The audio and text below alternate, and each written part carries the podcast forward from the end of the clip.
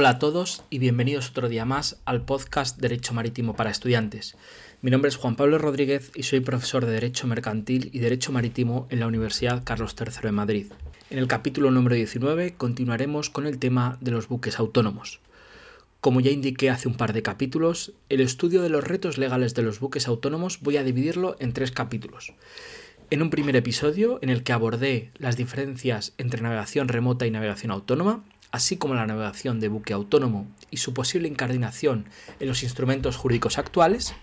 un segundo capítulo, el de hoy, sobre las implicaciones de la falta de tripulación a bordo del buque autónomo, dejando para un tercer capítulo la incidencia de estos buques en la responsabilidad contractual y extracontractual marítima. Sobre las implicaciones de la falta de tripulación a bordo del buque autónomo. Hay que decir que la diferencia más importante entre navegación humana, incluso con cierto nivel de automatización como puede existir en nuestros días, y la navegación autónoma es el cambio que de una a otra se produce en la autoridad para tomar las decisiones. La navegación actual transcurre bajo la autoridad humana. Por su parte, los sistemas autónomos o de inteligencia artificial lo hacen sobre la base de la información o los datos que reciben del exterior. Poseen capacidad para razonar y tomar decisiones para emprender acciones en el terreno físico. Es por ello que en la navegación autónoma el centro de gravedad y la autoridad en la toma de decisiones durante la navegación se traslada, pues el buque cuenta con un dispositivo inteligente de base algorítmica que puede tomar estas decisiones de forma autónoma sin intervención humana. Las hipótesis que no caben en el marco jurídico actual, como veremos, son las que prescinden totalmente de la presencia de dotación a bordo. En otras palabras, el derecho a la navegación actual no ampara la navegación de buques sin dotación, incluidos los de navegación remota manual o automatizada, ni la navegación enteramente autónoma con o sin dotación a bordo.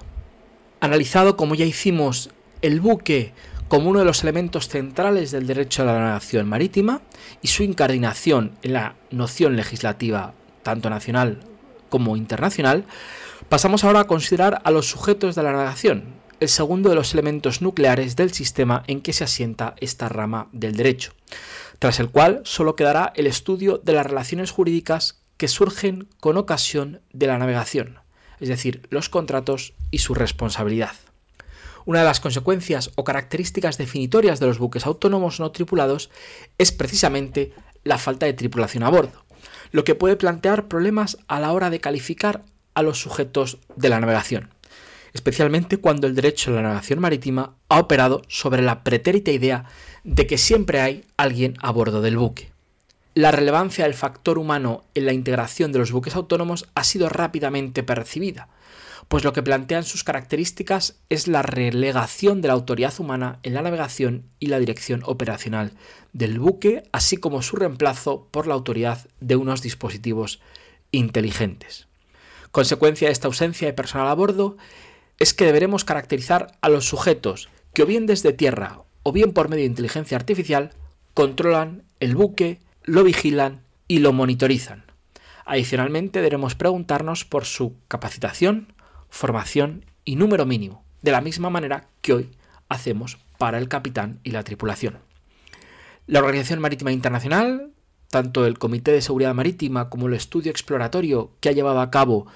recientemente, destacan entre los temas que requieren de mayor análisis la función y responsabilidad del capitán, la función y responsabilidad del operador remoto situado en tierra y las cuestiones relativas a la responsabilidad de todos los operadores que intervienen.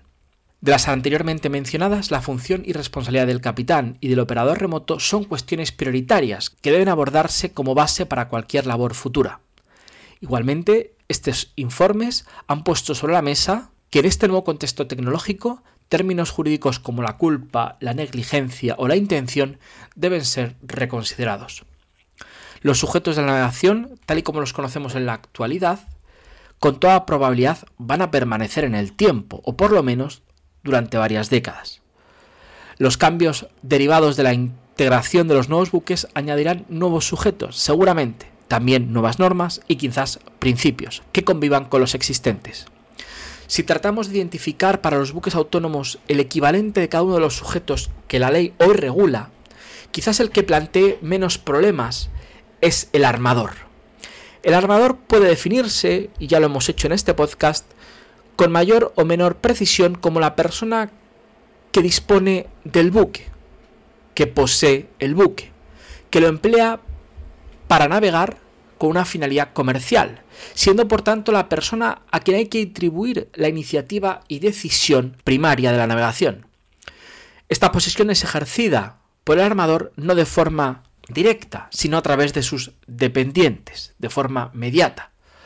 Ahora bien, en el caso del buque no tripulado, tal modo de posesión va a desaparecer, lo que va a suscitar algunos interrogantes en relación con estos requisitos legales que hemos indicado para la figura del armador. Pero más importante que esta figura, a los efectos de un posible estudio, creemos que es la de la dotación a bordo del buque, que ostenta su dirección náutica, es decir, el personal de la organización del armador encargado de manera permanente en la dirección operacional del buque. Lo que no ofrece dudas es que el sujeto que controla el buque desde tierra o que lo vigila no puede considerarse tripulación, porque no presta sus servicios a bordo del buque. Una de las primeras y más evidentes consecuencias del uso de los buques autónomos es que la figura del capitán, oficiales y resto de la tripulación a bordo ya no serían necesarias, perdiendo relevancia aquellas disposiciones legales que tradicionalmente han regulado, tal como lo hacen actualmente, estas disposiciones. Sin embargo, esta temprana afirmación requiere y requerirá de un mayor análisis. No es desconocido para el oyente especializado que la figura del capitán ha ido perdiendo importancia en las últimas décadas. Las funciones que tradicionalmente se le atribuían, en gran medida debido a los riesgos de la navegación o a los largos periodos de tiempo en que la tripulación se encontraba en el mar o las dificultades comunicativas del buque con la tierra, hacía que el capitán ostentase legalmente una serie de funciones o facultades que hoy día parecen carentes de sentido, pese a que muchas de ellas están incluidas en nuestra legislación y siga manteniendo así, por tanto, sus funciones, si bien de una manera muy residual. Vemos algunas de esas funciones en la Ley de Navegación Marítima Española en los artículos 176 a 188. En los buques controlados remotamente, el operador será identificado como la persona a cargo de la dirección náutica del vehículo, lo cual hace necesaria su tipificación, bien como un nuevo sujeto de la navegación o bien adaptando las normas ya existentes a esta nueva realidad. Parece lógico que los operadores o controladores desde tierra seguirán reteniendo ciertas facultades técnicas de dirección del buque, por lo que continuarán necesitando los conocimientos técnicos para establecer las rutas de la navegación y cómo llevarla a cabo según su propia Lex Artis. Por ello será necesaria una adaptación de la regulación de su formación, autoridad y régimen de trabajo con los mismos fines actualmente presentes en las normas. Esto puede predicarse en general de todos los cargos que vengan a asumir el papel o funciones que hasta ahora venían reservadas a los miembros de la tripulación, dado que sin perjuicio de la importante diferencia que supone el salto a tierra, o al menos su ubicación fuera del buque, la nota en común que en ellos existe es que mantendrán su responsabilidad en el manejo, navegación y dirección operacional del buque y de su sistema.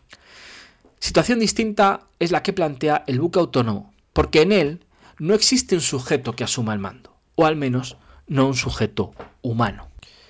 En lo que respecta a la tripulación y dotación y a su embarque a bordo, debemos alertar que algunos preceptos de nuestro repertorio legislativo afirman la necesaria presencia de una mínima dotación a bordo del buque, especialmente los artículos 161 de la Ley de la Nación Marítima y el artículo 253 de la Ley de Puertos del Estado y Marina Mercante. Cada buque, en función de sus características, tiene asignada una dotación mínima de seguridad, en términos de composición de su dotación, puestos y formación, que deberán ser respetadas. En palabras del artículo 161 de la Ley de la Nación Marítima, el número de miembros de la dotación del buque y sus condiciones de aptitud y capacitación profesional deberán ser las adecuadas para garantizar en todo momento la seguridad del buque y de la navegación, así como la protección del medio marino. Si bien este artículo, a nuestro entender, no requiere de una presencia numérica mínima a bordo del buque, sino de que la dotación sea adecuada para garantizar en todo momento la seguridad del buque y su navegación, lo que puede traducirse en cero miembros a bordo del buque, atendiendo a sus circunstancias técnicas o tecnológicas de navegación y del tráfico, así como el régimen y organización a bordo del buque. Por su parte, el artículo 253 de la Ley de Puertos del Estado y Marina Mercante parecen requerir una tripulación de seguridad mínima a bordo de cualquier buque mercante. A instancias de la empresa naviera, el Ministerio de Fomento fijará la tripulación mínima del buque de acuerdo con sus circunstancias, como hemos dicho, técnicas, de navegación y de tráfico, para el que está destinado, así como el régimen y la organización de trabajo a bordo, ajustándose al mínimo compatible con la seguridad del buque y la navegación o los compromisos internacionales asumidos por España en los diferentes tratados que ratifique. La dirección náutica del buque, pese a su importancia, se ha visto mermada por la navegación por satélite, la automatización del piloto o incluso el pilotaje a distancia en algunos supuestos muy concretos, haciendo que en multitud de ocasiones la figura del capitán haya quedado relegada. Lo que sí parece claro es que la existencia de buques, primero no tripulados y posteriormente autónomos, supondrá la desaparición de la figura del capitán a bordo tal y como la conocemos hoy. No significa por ello que deje de existir, sino que seguramente esta noción mutará, siendo sustituido por un controlador en tierra que opere la nave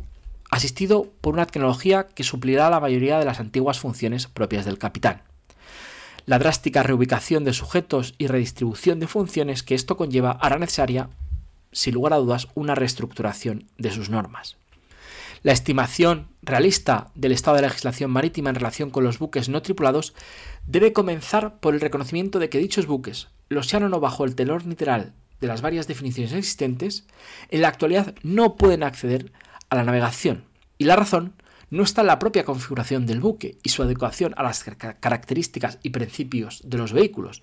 sino en que la dotación del buque y la navegación bajo la autoridad de una persona son, con la ley actual, un elemento necesario para dicho fin.